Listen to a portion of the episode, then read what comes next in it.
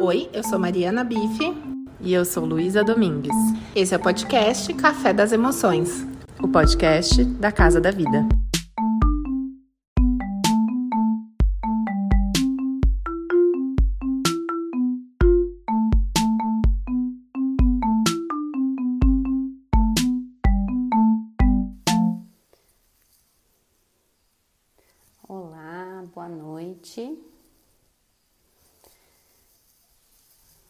Começando a nossa live sobre dinheiro e emoções.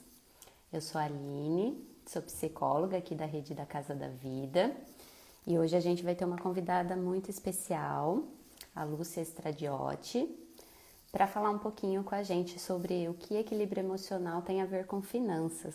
Uma boa noite para vocês que estão chegando. Guardar a Lúcia chegar para a gente bater um papo sobre dinheiro e emoções. Lúcia chegou. Vamos lá, boa noite, pessoal. Lúcia, eu vi que você está aqui. Se você quiser pedir para participar, por favor.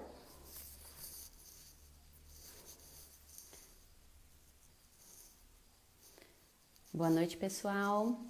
Começando a nossa live sobre dinheiro e emoções. Aqui apareceu, Lúcia.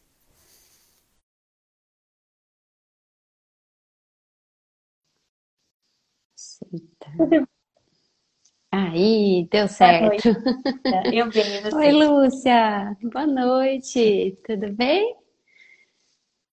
Tudo é, bem. É... Um prazer te receber aqui na Casa da Vida para a gente bater um papo sobre dinheiro e emoções. O pessoal está chegando. É... Uhum. Vou apresentar um pouquinho né, o que é o espaço da Casa da Vida. É um local aqui em Piracicaba, né? Aqui não, eu estou em, um outro local, né? Em Piracicaba.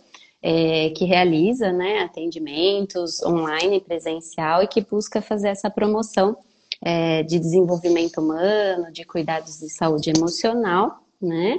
E, e, a gente achou super bacana pensar nessa questão de, né, conversar sobre relações com o dinheiro, né, que atravessa aí a nossa vida de muitas formas e pensar um pouquinho como que, né, isso, né, é, pode contribuir para a gente ter melhores relacionamentos, ter mais saúde, né, uma vida mais abundante, como, né, você traz bastante, né, no seu trabalho. Então eu vou pedir para você, se você puder, né, se apresentar um pouquinho, falar do seu trabalho, como que você chegou, né, nesse campo de, de atuação, tá. né, para as pessoas que estão chegando aqui agora para nossa live. É um prazer estar aqui, um prazer falar sobre isso. É um tema que realmente faz muito sentido para mim. É, toda vez que eu falo sobre isso, eu saio com aquela sensação de, nossa, eu preciso falar mais sobre isso, né? Realmente faz muito sentido. É, então, agradeço demais. É, eu comecei a trabalhar, né, com esse, com essa área, na verdade, justamente por é, uma questão, né, de vivência, algo que eu tinha vivido na minha vida e que eu fui percebendo aos poucos, e também é, porque eu trabalhava com mães, com mulheres empreendedoras e fui percebendo que essa questão do dinheiro era uma dor, né? Era algo que realmente incomodava. Então, comecei minha carreira, na verdade, na internet, trabalhando com empreendedorismo materno. E basicamente 100% das pessoas esbarravam na mesma questão, né? E o dinheiro? Né? Ou o dinheiro não entrava, ou o dinheiro entrava e ia embora, uhum. ou ela não sabia cobrar, ou ela não sabia gerir o dinheiro. Então, várias questões. E a grande é, questão toda aí por trás né, desses pontos em comum entre todas elas é que isso tinha um impacto emocional muito grande, né? Mas para além disso, quando eu comecei a investigar, eu fui percebendo também que as questões delas, né, eram frutos já de alguns traumas ou de alguns, algumas questões emocionais lá do passado que é, geravam né, essas consequências no presente. Então, comecei a me aprofundar um pouco mais sobre isso para poder ajudá-las. Fui fazer uma formação, a primeira formação foi em coaching financeiro. Eu já fazia uma uhum. pós em psicologia na época, É, e aí eu comecei a estudar, encontrei a psicologia econômica, que é uma área que conversa muito comigo, porque é, tem, fala muito né, do que eu realmente acredito. E aí estudei um pouco sobre isso, fiz a pós em educação financeira e assim é, surgiu né, a ideia de ir trazendo cada vez mais sobre esse tema. Como eu falo, né, eu não, eu não falo de dinheiro falando de números, né? Eu falo de dinheiro por esse outro viés, que é esse viés emocional, comportamental do dinheiro, e que é de fato o que é capaz de promover mudanças, né? Não, não tem como a gente falar de mudar a vida financeira falando de mudar os números, né? De colocar os números numa planilha e achar que o resultado vai ser diferente, né? Então, a grande questão é justamente a gente olhar de forma mais uhum. ampla, né, para esse panorama geral aí do dinheiro e entender de que forma esses impactos emocionais é, são gerados e geram também questões financeiras. Uhum. E aí é muito legal ouvir um pouco do seu percurso, né? É, que eu tenho acompanhado já há um tempo o seu trabalho, né? Na medida que eu vou conseguindo. É, e ver que ele está rendendo frutos muito legais, né, nesse sentido, porque tem o livro, né, que talvez depois a gente vá uhum. falar um pouquinho sobre a questão, né, da educação financeira na infância, que foi, assim, o que eu li e que veio por uma questão pessoal com a minha filha, né, que ela tem três anos hoje, que eu percebi que isso já estava começando a rondar ali, a nossa dinâmica, né? E eu estava tendo uma percepção em relação a como que ela estava entendendo isso, da onde uhum. vem, né, o dinheiro, e eu falei, não, eu preciso me informar, né? Então aí eu já tinha visto que você tem, né, esse livro publicado com a Lu Santos e vocês têm a página, né, Educação Financeira na Infância, que é muito uhum. bacana também. E agora você lança um segundo livro, né? É, eu ainda não li, né? Ele está chegando, mas eu ainda não li, que fala justamente disso, dinheiro e vida em equilíbrio, né?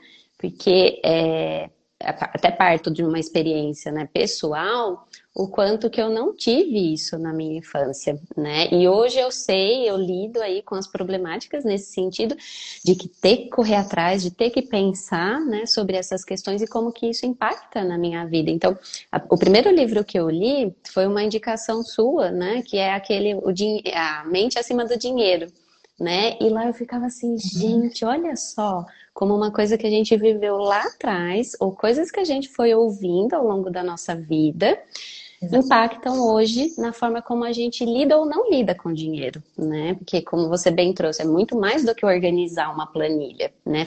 Organizar a planilha faz parte, com né? certeza, um com certeza. E esse, é esse complexo, livro, né, né especificamente, Lúcia? é um livro que é, deu muita base para esse trabalho que eu construí, né? Inclusive para a metodologia que eu desenvolvi de justamente trabalhar o dinheiro, né? Passado, presente e futuro, eu falo. Então a gente não tem como organizar o presente, que as pessoas que chegam, chegam desesperadas para organizar o presente, né? E, ou elas chegam muitas vezes com a cabeça no futuro, do tipo, meu Deus, eu não tenho uma reserva, o que é que eu vou fazer? Mas não tem como a gente dar esse salto sem antes olhar para o passado. E a grande questão é que o passado, né, o que aconteceu lá atrás, determina a forma como a gente está lidando, ou como você disse, não lidando com o dinheiro hoje. Então, é, quaisquer que sejam, né, os bloqueios, podem eles estar aí na nossa, né, na parte é, racional mesmo, né, concreta, da gente tá vendo ali, sei lá, não, não tá batendo a conta, ou então eu não consigo olhar para o dinheiro, ou então não consigo falar sobre isso. Ou pode ser que seja algo ainda mais profundo, né? É, mas qualquer que seja ele, tem uma raiz lá atrás. E a gente precisa olhar para essa causa, cuidar dessa causa, e não só é, pensar em remediar o sintoma, né? Então é o que eu falo, quando a gente percebe um sintoma na área financeira, a gente geralmente acha que ele é o problema. Então as pessoas já trazem para mim, né? Ah, eu, eu tenho um problema com cartão. Ou então, ai, uhum. a minha vida financeira é uma bagunça, esse é o meu problema. Não, esse não é o seu problema, né? Esse é um sintoma. O seu problema muito provavelmente é outro. E a gente precisa entender qual é esse problema e é dele que a gente vai cuidar para conseguir liberar essas questões do dinheiro, né? E é interessante, né? Porque você citou o livro uhum. do, de educação financeira na infância, né? E, e é também um, um trabalho assim que é, tem muito propósito envolvido e que veio dessa mesma questão, né? As mães que me procuravam, elas tinham esse desejo de cuidar da vida financeira, não necessariamente da delas, mas elas precisavam é, olhar, começar a olhar para essa questão, que era uma questão tão delicada até então, por conta dos filhos. Então, os filhos como uma motivação. E a gente sabe que isso de fato acontece, né? E aí vem esse convite, né? É, você lê o livro, então é, você percebe, né, que assim, apesar de ser um livro sobre o título, né? Muito além da mesada. É, tem muita coisa ali que é um convite para os pais olharem para a própria relação com o dinheiro antes de tentarem passar qualquer coisa para a criança, né? Então não é um livro com dicas de como você vai simplesmente falar sobre dinheiro com seu filho. É primeiro um convite para você olhar para a sua vida financeira, para a sua história financeira e a partir daí ir desbloqueando questões e entendendo como trazer esse assunto com mais naturalidade e leveza, né? Uhum.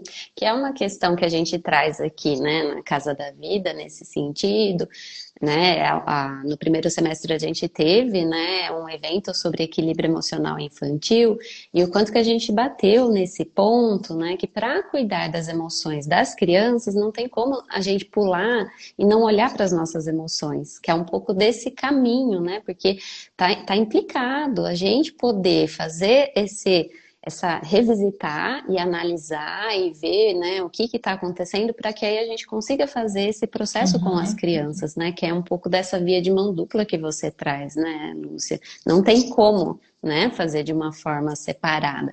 E, e, você trouxe essa questão, né, principalmente com relação às mulheres, né, que é uma coisa que eu ouço bastante no consultório também, né, essa dor e dentro também da própria área da psicologia, né, por ser uma área é, que lida com o sofrimento humano, que lida com questões de emoção, muitos profissionais, e aí, como é uma área predominantemente mais né, feminina, você encontra muito mais mulheres, uhum. né?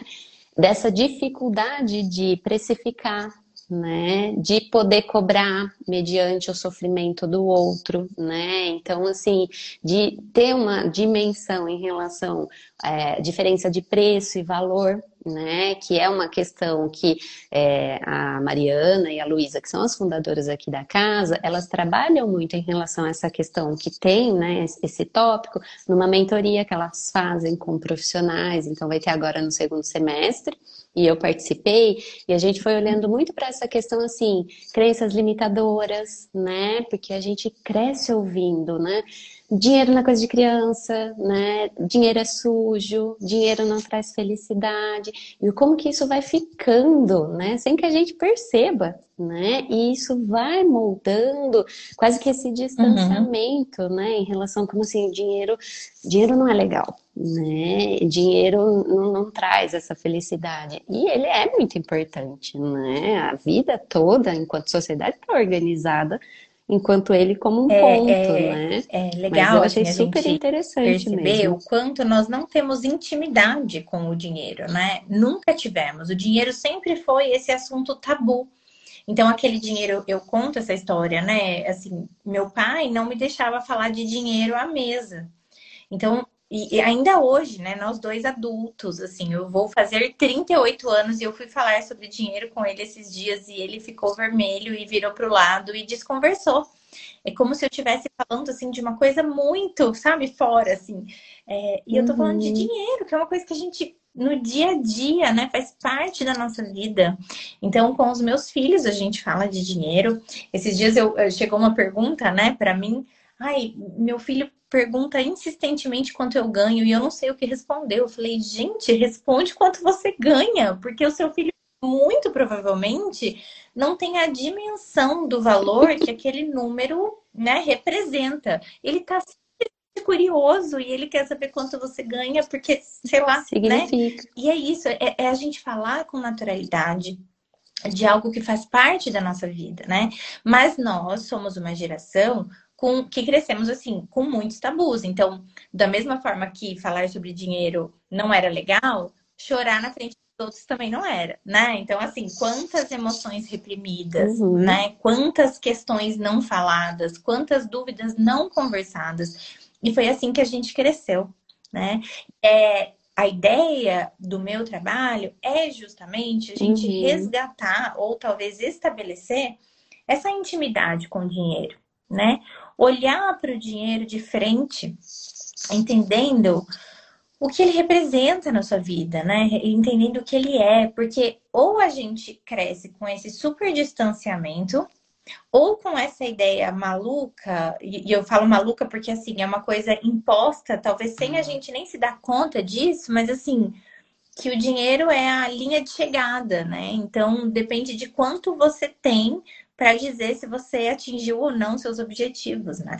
O dinheiro tem todo determinando o nosso valor. Então, se você não uhum. tem dinheiro ou se você tem questões relacionadas ao dinheiro, você se sente menos, diminuída perante as outras. Então, por que é que existe essa relação, né? Essa relação tão, essa linha tão tênue e por que é que ele tem um impacto tão grande na nossa vida, sendo que a gente não tem nem intimidade com ele, né? Então é justamente jogar luz nisso tudo e olhar para essas questões tentando desvendar o que acontece por trás dessa dinâmica, sabe?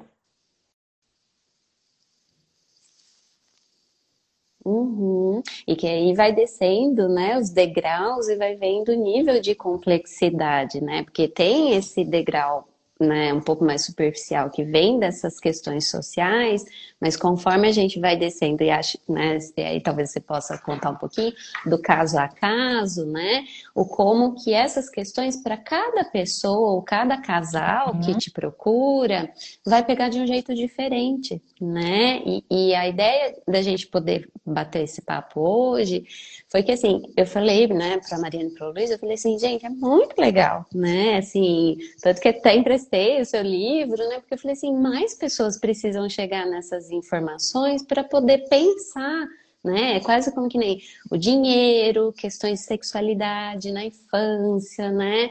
É, toda, todas essas temáticas, né? Emoções, os choros, né? O que que antes não se falava, o como está sendo uhum. importante abrir esses espaços para ser pensado nisso, né? E aí eu acho muito interessante, porque esse caso a caso vai mostrando assim, como é que ficou para um, como é que não ficou para outro, essa questão que aparece muito em relação aos casais, né? Às vezes um não sabe da, da vida financeira do outro.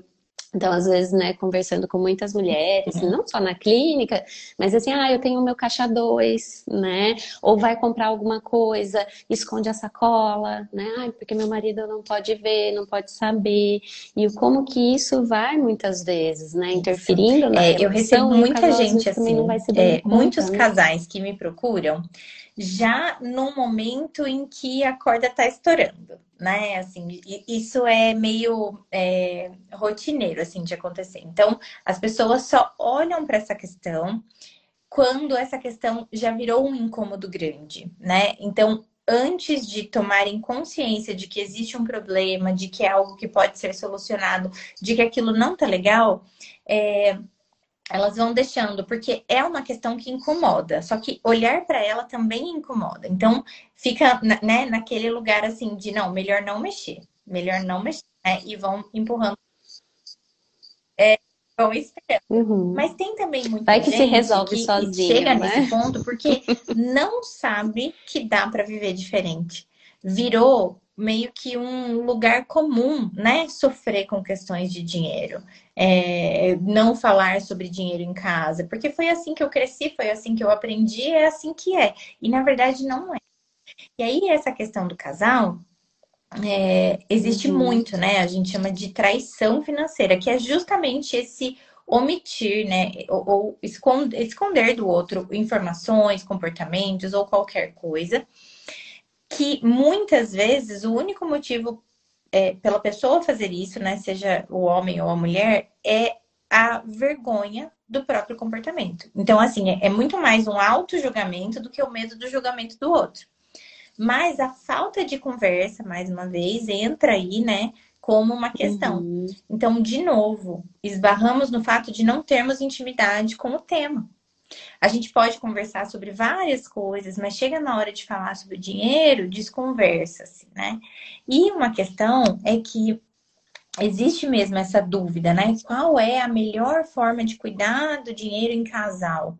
Como é que eu faço para cuidar do dinheiro com meu marido? A gente deveria juntar tudo? A gente tem que separar tudo? Se eu juntar tudo, eu vou perder minha essência e minha individualidade, né? E aí entra um ponto que é importante, que é justamente respeitar, sabe, cada dinâmica. Eu, de fato, não acredito que exista só uma forma certa. Mas tem uma coisa que é fundamental, nessa equação, que é a transparência e a conversa. Então, a partir do momento que é, estão num ponto em que estão omitindo informações, né? Ou é, já aconteceu, por exemplo, pessoas que me procuraram que usavam o cartão só em naquelas grandes lojas, né, grandes redes, para depois poder falar para o marido que era o supermercado, por exemplo, que não, né, mas iam para comprar coisas para ela mesma, para a criança.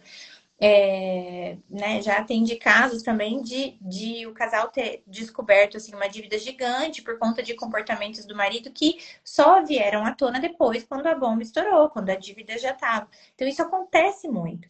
Então, o que não pode acontecer é esse não diálogo, né? Mas existe sim uma forma de cuidar do dinheiro em casal, com uhum. cumplicidade, juntando as contas e ainda assim mantendo a individualidade de cada um, né? Porque é só a gente trazer para o cenário a maturidade uhum. do adulto.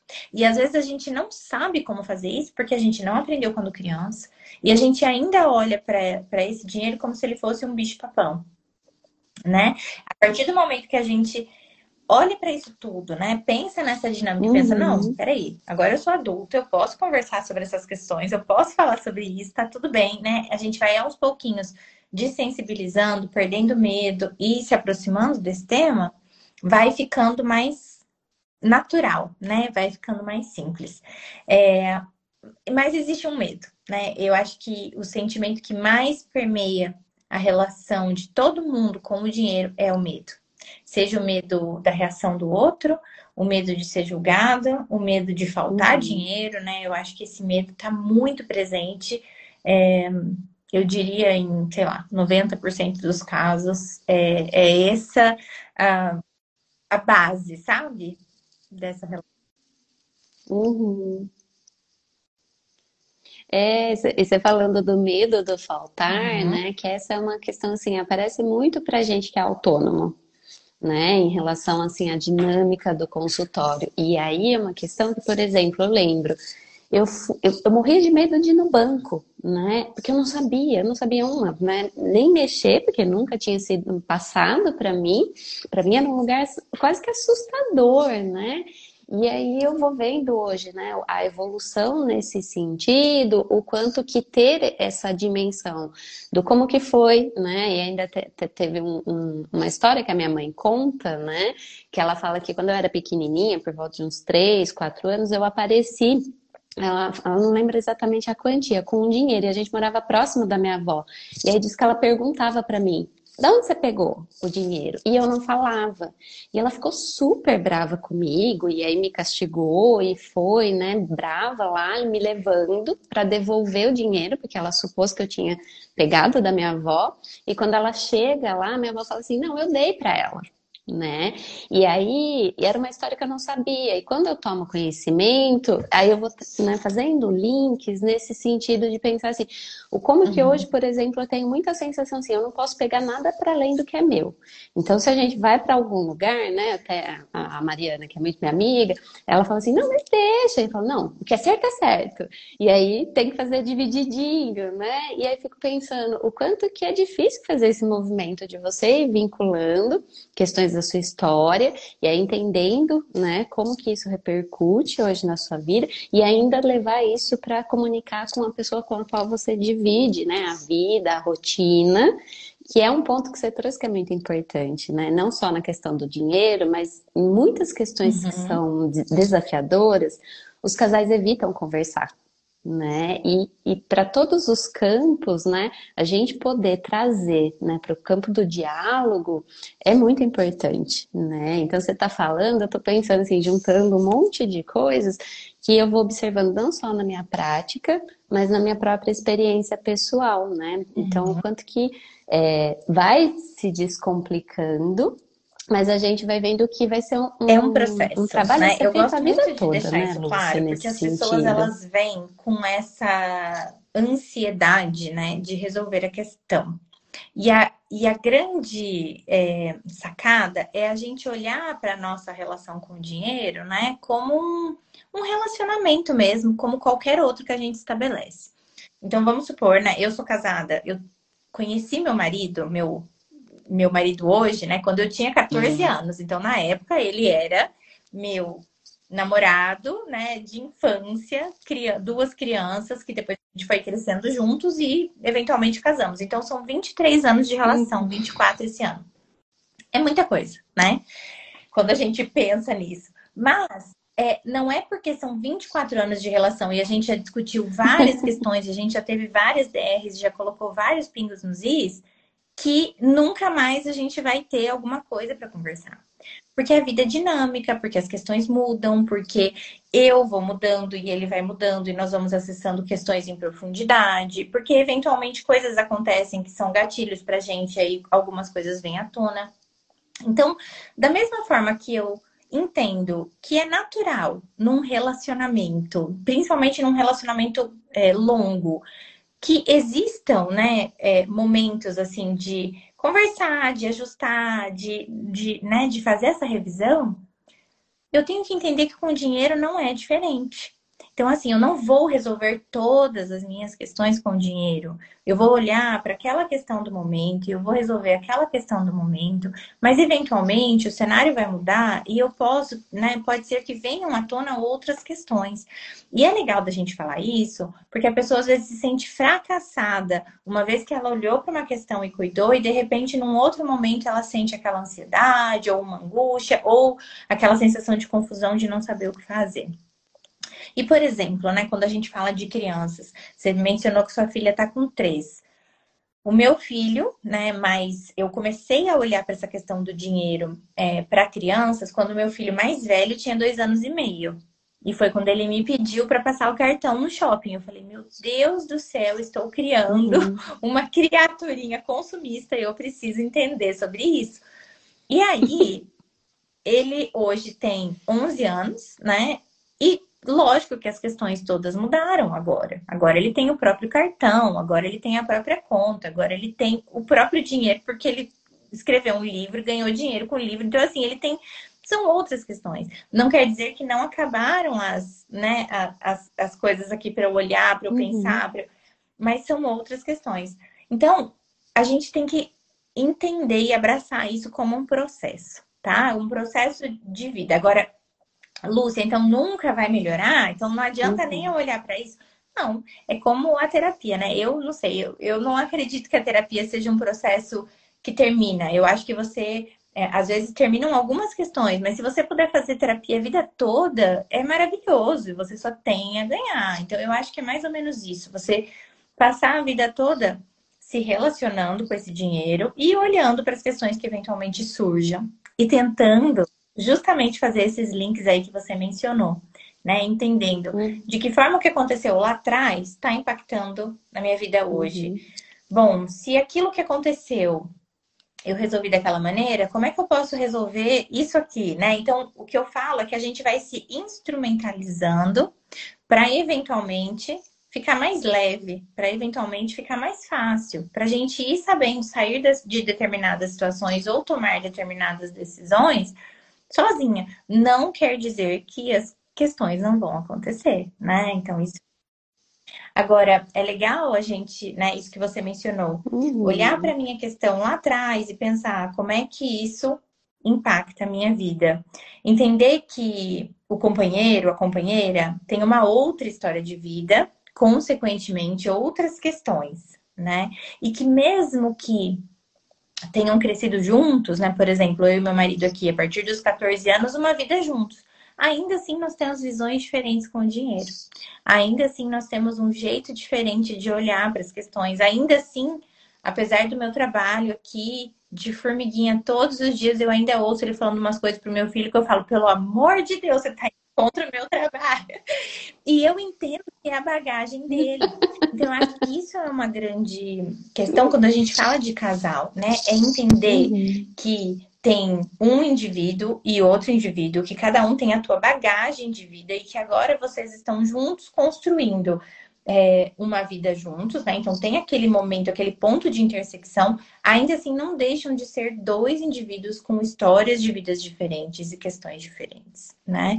Nunca a minha lente vai ser a mesma lente do outro. Eu, uhum. inclusive, já atendi irmãs gêmeas, criadas ao mesmo tempo, pelo mesmo pai, pela mesma mãe, e com visões totalmente diferentes do dinheiro. Então, não é, é não, a gente não está nunca olhando do mesmo lugar, pela mesma perspectiva, né? E isso é muito importante da gente saber, para a gente não julgar o julgamento do outro também, né? Porque é isso que acontece. Às vezes a gente. Por que, que o dinheiro gera embate? Um tá olhando uhum. para o dinheiro pela sua perspectiva, carregando suas dores e suas questões. O outro tá olhando, né, daquele mesmo lugar, de outro lugar, mas, né, da mesma forma. E aí, as, os pontos de vista, assim, são, né, de, conflitantes. Só que um tá julgando o outro, ao invés de tentar entender por que é que o outro tá olhando dessa forma, né? Então, eu acho que é um processo de autoconhecimento e que uhum. quando a gente olha para as nossas questões, a gente também consegue olhar para a dor do outro de uma forma é, com menos julgamento e com mais empatia, né? E uma forma que acaba trazendo para a gente tranquilidade uhum. para esse relacionamento do dia a dia, porque a gente passa a entender que não é pessoal, né? Que é algo ali muito maior, e que ele está carregando aquela dor, né, que vem de, enfim, que você pode até não saber uhum. o, o ponto de partida, mas você sabe que aquilo não é com você e não tem a ver com aquele momento, sabe? Então isso ajuda muito nesse relacionamento. Uhum. Uhum. E que não necessariamente é melhor ou pior, né? É diferente né? Pelas experiências diferentes, né? Pela criação diferente que essa pessoa teve. Mas aí você falando em relação, você deu o exemplo do seu marido, né? Porque na minha casa foi exatamente esse movimento, né? É, eu tava ali caminhando com as minhas questões, mas quando chega a minha filha Maitê, e aí vem, né? E assim, meu marido assim, ah, tá um dinheiro aqui, tá aqui, olha só, sobrou esse troco aqui. Então ele foi dando, foi dando.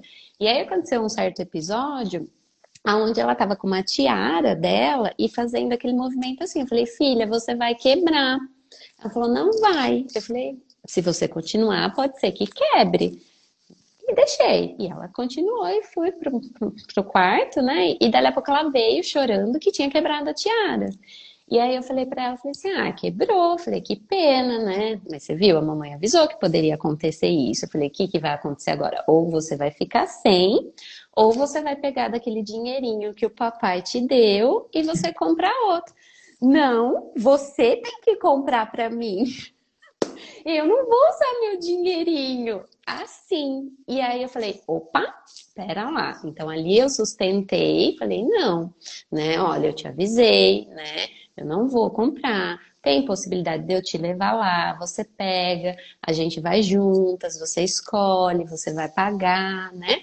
E aí ela assim fez uma birra homérica porque ela não queria usar o dinheirinho dela e queria que eu comprasse. Aí eu falei: "Não, eu preciso me informar de como que eu posso começar a fazer esse processo com ela de uma maneira que ela entenda que, ok, tem algumas coisas que eu e o pai dela vamos suprir, mas que dependendo da situação, né? E aí eu acho muito legal quando vocês trazem no livro de várias habilidades que vão sendo desenvolvidas com as crianças, quando a gente vai trazendo elas para esse campo, né, da, da questão financeira da casa, né, em relação assim, que tipo de relação você vai desenvolvendo com elas.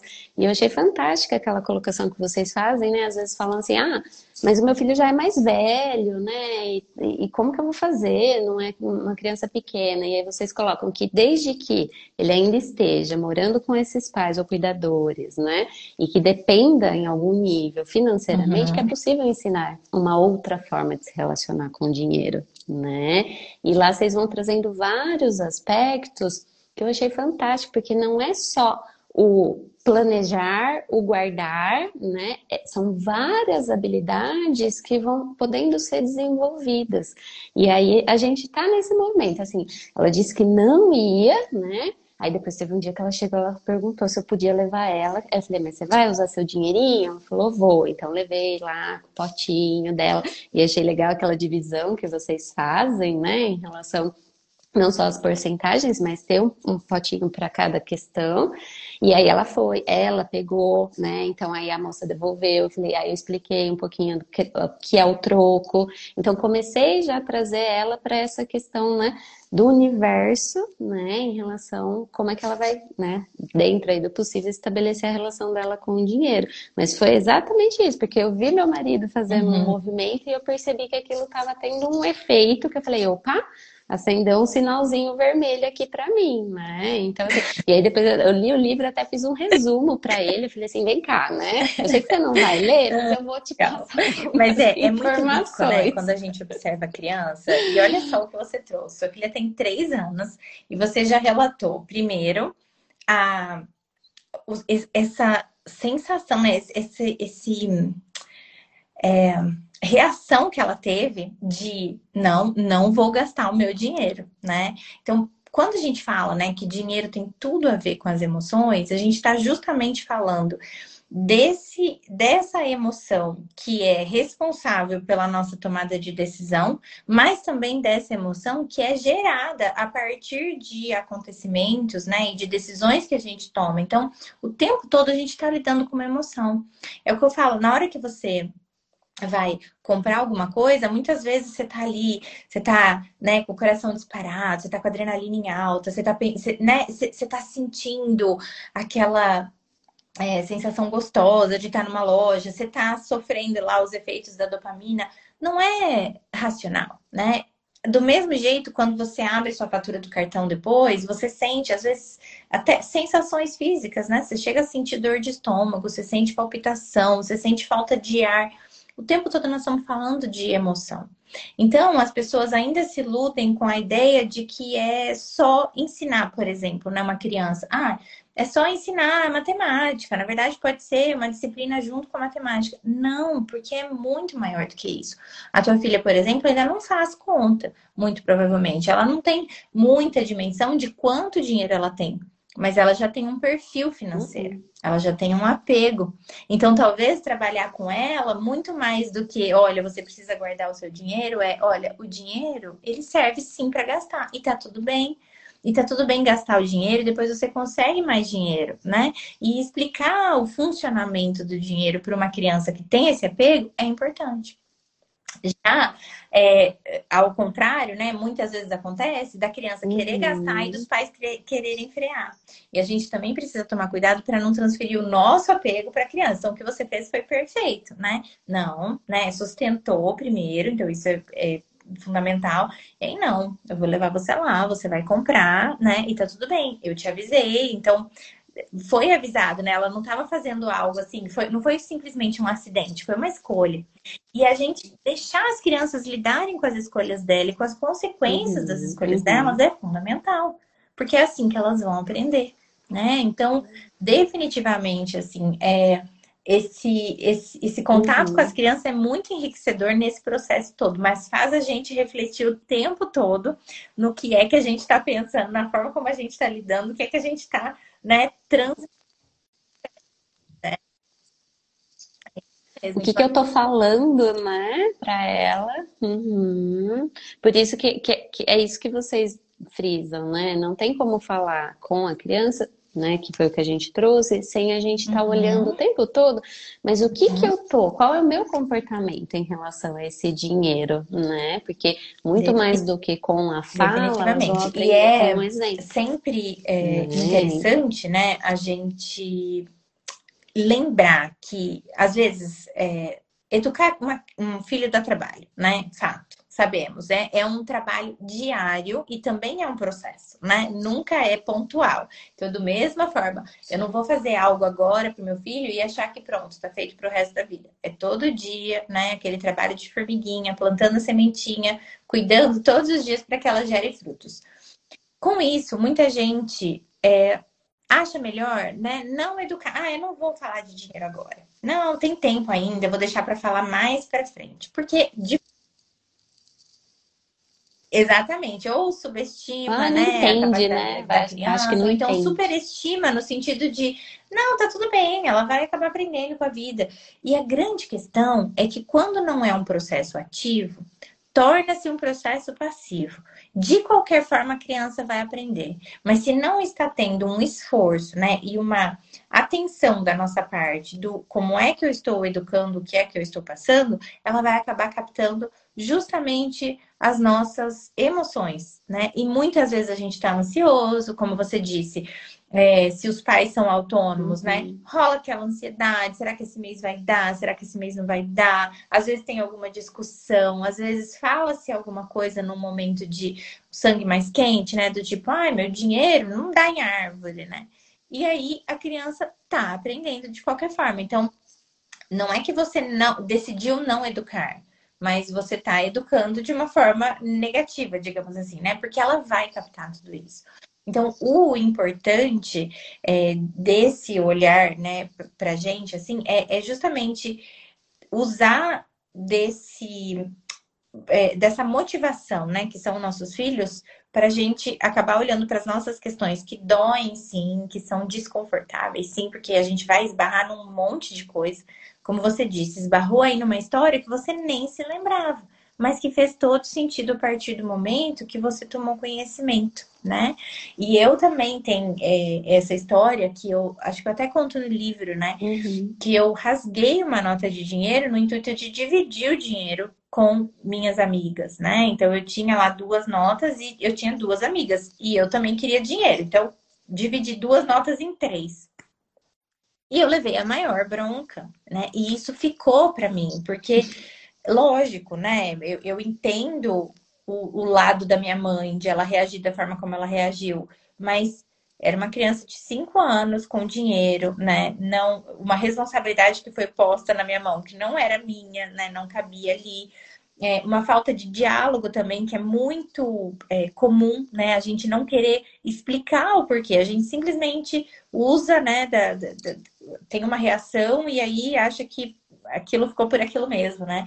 E aí a criança está captando e absorvendo da forma como ela pode, né? E eu, naquele momento, absorvi a mensagem de que é, dividir o meu dinheiro era ruim, né? E, e, que multiplicar o meu dinheiro também era ruim. Então, de alguma forma, eu fiquei com muito medo de colocar meu dinheiro no banco, de investir dinheiro. E eu tive que lidar com isso depois na vida adulta, porque assim como você, eu também tinha medo de banco. E a primeira vez que eu tive que entrar para receber meu dinheiro de pesquisa da faculdade, eu tive uma crise de pânico na porta do banco, porque ou eu entrava ou meu dinheiro ficava lá, eu precisava entrar, eu precisava pagar meu aluguel, mas eu, né, tive assim um eu passei mal, eu falei, gente, eu preciso olhar para isso. Então as fichas vão caindo, né? A gente vai entendendo e vai lidando com o que vai aparecendo no momento. Mas é um processo e não adianta a gente varrer para debaixo do tapete, né? Assim, é, isso é fato.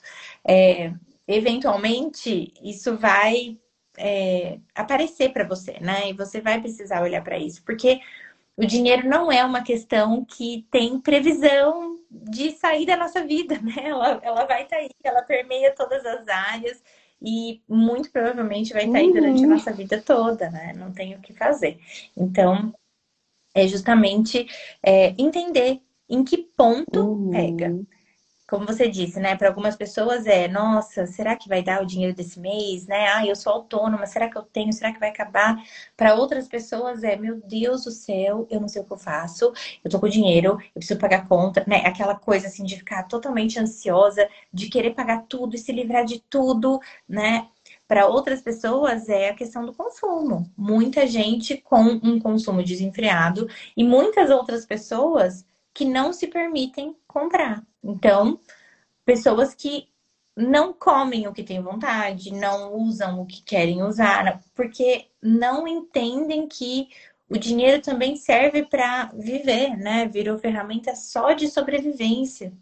E tem uma questão de merecimento. Então, assim, são muitas questões, né? São, é, uhum. é, é, é, muito rico a gente olhar, né? A história de vida é sempre muito rico. Uhum. Mas é interessante quando a gente vai olhando para todas essas questões e tomando consciência de como cada acontecimento marca a vida de determinada pessoa de maneira diferente, né? Então, é algo que aconteceu lá atrás, que inclusive pode ter sido algo uhum. é, comum, né?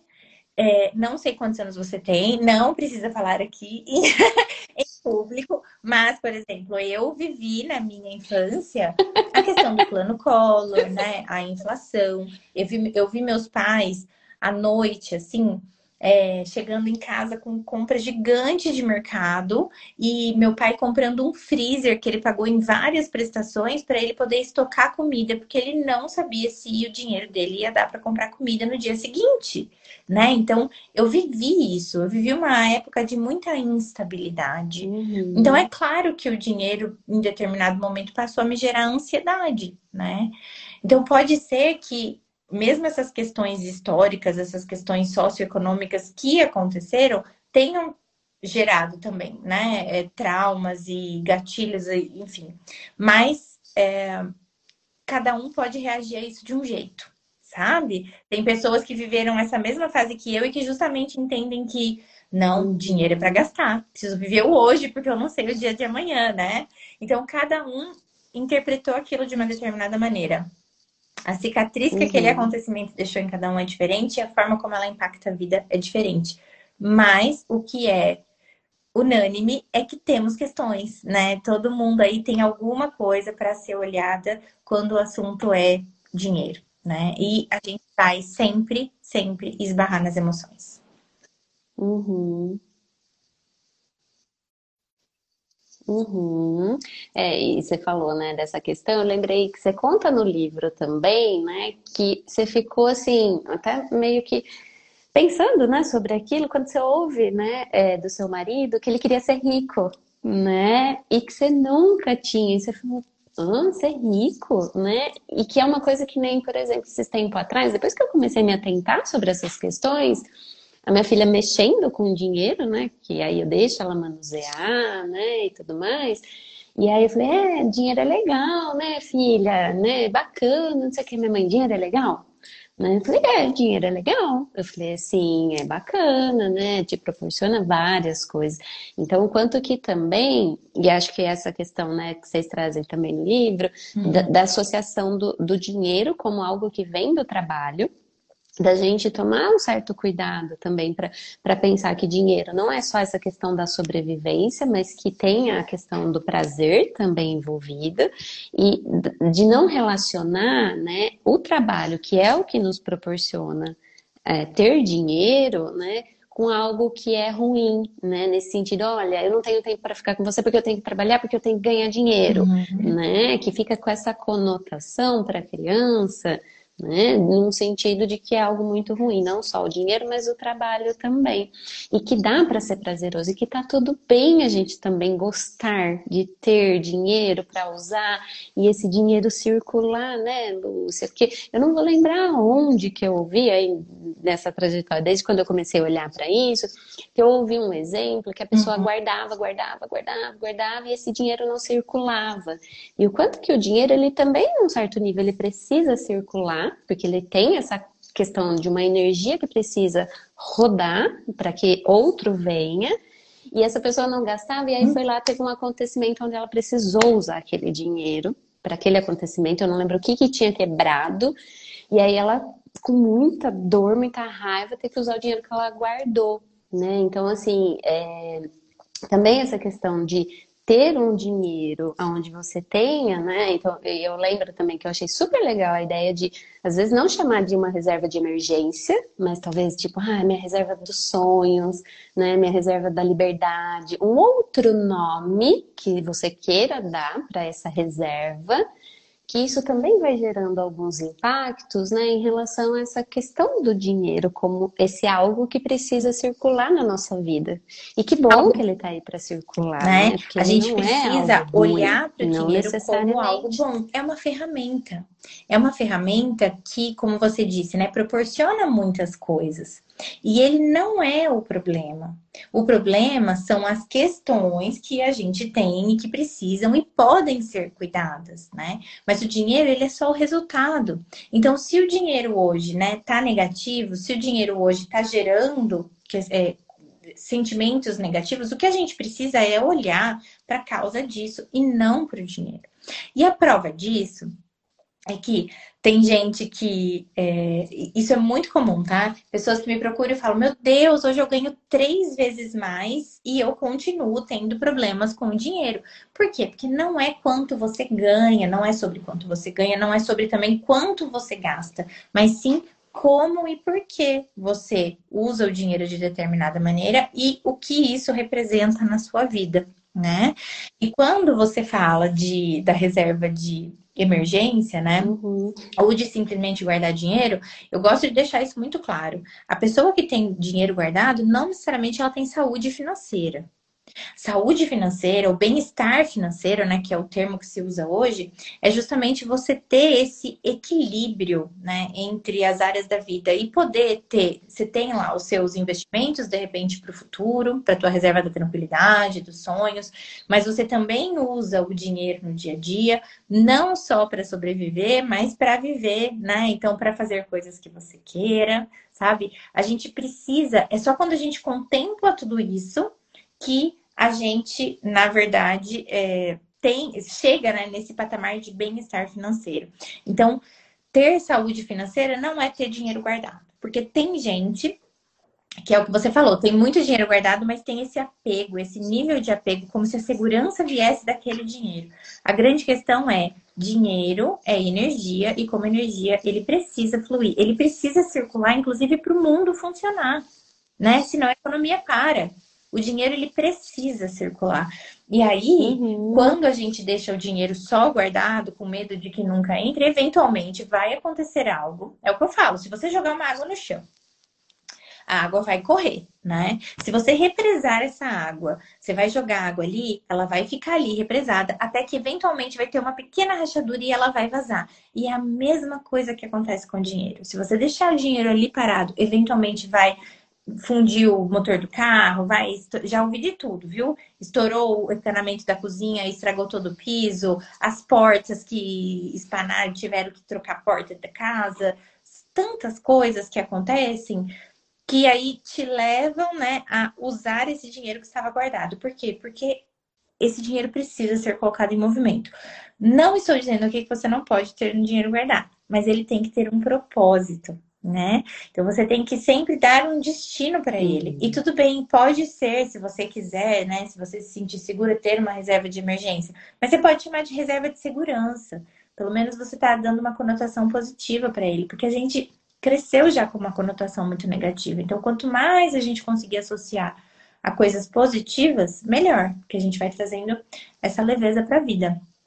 E aí, eu queria só comentar essa questão que você disse do trabalho que você começou falando, né? Que, por exemplo, psicólogos, terapeutas, enfim, muitas vezes tem problema com cobrar, né? Com quanto cobrar a sessão, porque é um trabalho para ajudar os outros, né? Que ajuda os outros. Então, é um trabalho geralmente cheio de propósito. É difícil uma psicóloga, uma terapeuta que não goste do que faz, né? Então, é um trabalho com muito propósito. É um trabalho que tem esse cunho de ajudar uhum. as pessoas, né? Um trabalho essencial, eu diria. E aí, tem essa culpa por cobrar ou cobrar demais, ou se está né, se tá cobrando caro. E o que né, é, é importante da gente olhar é justamente essa relação que foi sendo construída na nossa cabeça entre o trabalho ser algo ruim, ser algo difícil, trabalhoso, né? E se de repente você faz algo que você ama, já gera esse conflito interno do tipo, meu Deus, eu não madrugo. Deus ajuda quem cedo madruga. Eu não, né, não trabalho suando, dinheiro é fruto do suor. Pronto, ferrou, eu nunca vou ter dinheiro mesmo, então eu não sou merecedora desse dinheiro. A gente, nossa cabeça faz essas associações, né? Por mais absurdo que pareça quando a gente fala assim, mas é isso que acontece. E aí, uhum. é, a importância de a gente cuidar da forma como a gente fala do trabalho para os nossos filhos, justamente para que eles entendam, principalmente essa geração que está vindo agora, né? A geração Z, que é uma geração que vai trabalhar muito mais por propósito do que por dinheiro, e que elas entendam que tá tudo bem, né? Escolher algo que ame fazer e ainda assim ser remunerado por isso, né? Porque existe aí uma questão de merecimento, existe aí uma questão de funcionamento de mundo também, né? E tá tudo bem. E se a gente for pensar, uma das é, profissões mais bem remuneradas hoje em dia uhum. é a medicina.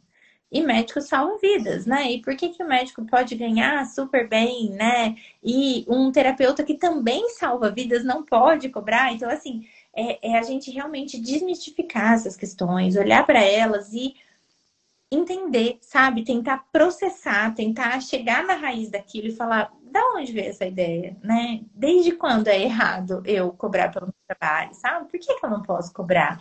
E tudo bem se alguma pessoa não uhum. puder pagar, porque existem pessoas também que fazem esse trabalho de forma social, existem outras pessoas, né, que é, têm atendimentos comunitários, enfim. E aí você vai encontrando aí alternativas e integrando, né, para você que é possível viver disso, né, e fazer disso uma boa renda, e, enfim, e prosperar nessa carreira. Então, isso é algo muito importante, importante tanto para a gente cuidar das nossas questões, quanto para a gente também passar para os nossos filhos de uma forma mais positiva, sabe?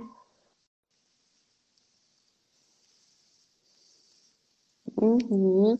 E aí você falou, né, pontos essenciais, assim, uhum. nesse sentido, né, de ter uma consciência de um consumo, né, e também quando você fala dessa questão dessa organização e de entender que tá tudo bem ganhar dinheiro, né, com a profissão, nesse sentido que a partir do momento que eu trabalho, me organizo, olho para tudo isso, consigo manter e ter prazer na vida, e esse dinheiro que sustenta, ter essa troca, né? Às vezes abrindo horário social, fazendo outros projetos que também faz de alguma maneira, né, que vocês trazem lá no livro, que eu acho muito legal, não só de consumo consciente, como é que tá, né? Como que eu tô me é. posicionando no mundo em relação a isso, mas de e ser também, grato, assim, né? É, pensar, também. né? É. É, o dinheiro, ele é também ferramenta de doação não necessariamente você doar o dinheiro, mas, por exemplo, o que é que eu faço quando eu é, atinjo minhas metas no trabalho, quando eu consigo, né?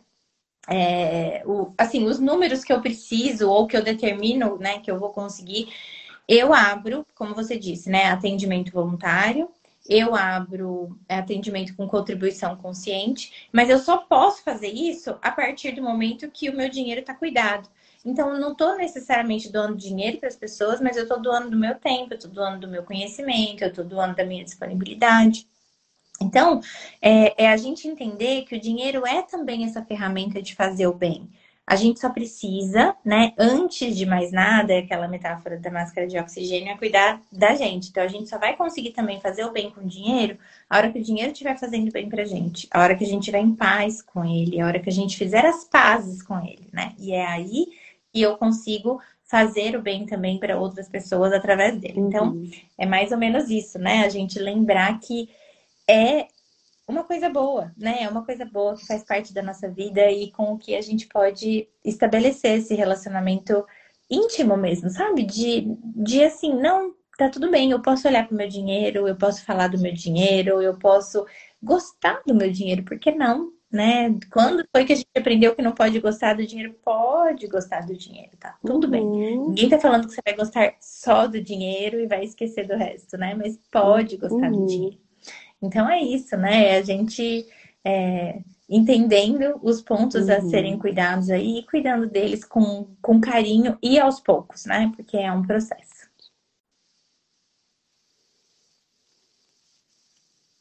Uhum. Ah, Lúcia, que legal, né? Assim, eu agradeço muito, né? Eu acho que você deu é, muitos pontos, né, em relação assim, a gente não condensou, né, mas tem vários pontos que você foi colocando que são importantes uhum. em relação a, a gente poder, né, o que, para onde eu olho, o, o que, que eu faço, então, para começar a entender um pouquinho dessa minha relação com o dinheiro e como que isso está hoje na minha vida, né? Então, eu acho que você foi de uma forma muito bacana passando por, por esses pontos, né? É, para a gente foi um prazer enorme, eu agradeço muito né, a sua disponibilidade de estar aqui, né, a sua receptividade de ter aceitado o convite. É, em nome da Casa da Vida, eu agradeço. Aqui é um espaço que vai estar sempre aberto, né, para essas trocas. Eu agradeço muito. E depois que eu ler o seu segundo livro, daí depois eu vou te contar o que, que ele movimentou aqui em mim em relação a essas questões, né? Porque, como você disse, é um processo, e aí é engraçado, porque depois que eu comecei a pensar sobre tudo isso, dependendo das situações onde eu tô, são sinaizinhos que vão, opa, olha lá, né, o que tal pessoa falou, né, ah, olha aqui eu fazendo tal coisa com o dinheiro de novo, né, nesse sentido de, às vezes, até ir pensando como é que eu tô, né, em determinados momentos, e, ah, olha aqui, repetir um padrão, né, então, é muito legal, porque aí depois que você começa, parece que assim, você vai ficando instigado, né? a continuar, né? Ah, pera lá, deixa eu descobrir mais um pouquinho. Também, né? A gente né? deixa eu entender mais um pouquinho. Começa a olhar para isso mas realmente eu como uma questão interessante, né? E sentindo os efeitos de olhar para isso de perto, né, na vida, porque são efeitos muito, muito positivos a hora que a gente se abre para esse processo, né? Então, é muito gostoso, mas eu que agradeço o convite, uma, uma honra uhum. mesmo e um prazer sempre falar sobre isso. E fico super à disposição, inclusive, para se alguém, né, de repente assistiu a live depois, teve qualquer dúvida, pode me procurar. E para a gente ficar mais vezes também, porque eu vou. Tá bom? Uhum. Ah, Combinado, pode, pode deixar, que daí depois num outro a gente faz voltado especificamente daí também para as crianças Combinado. e a gente explora um pouco mais essa temática na infância também. Muito obrigada, viu, Lúcia? Um abraço. Boa noite, obrigada, pessoal. Beijo.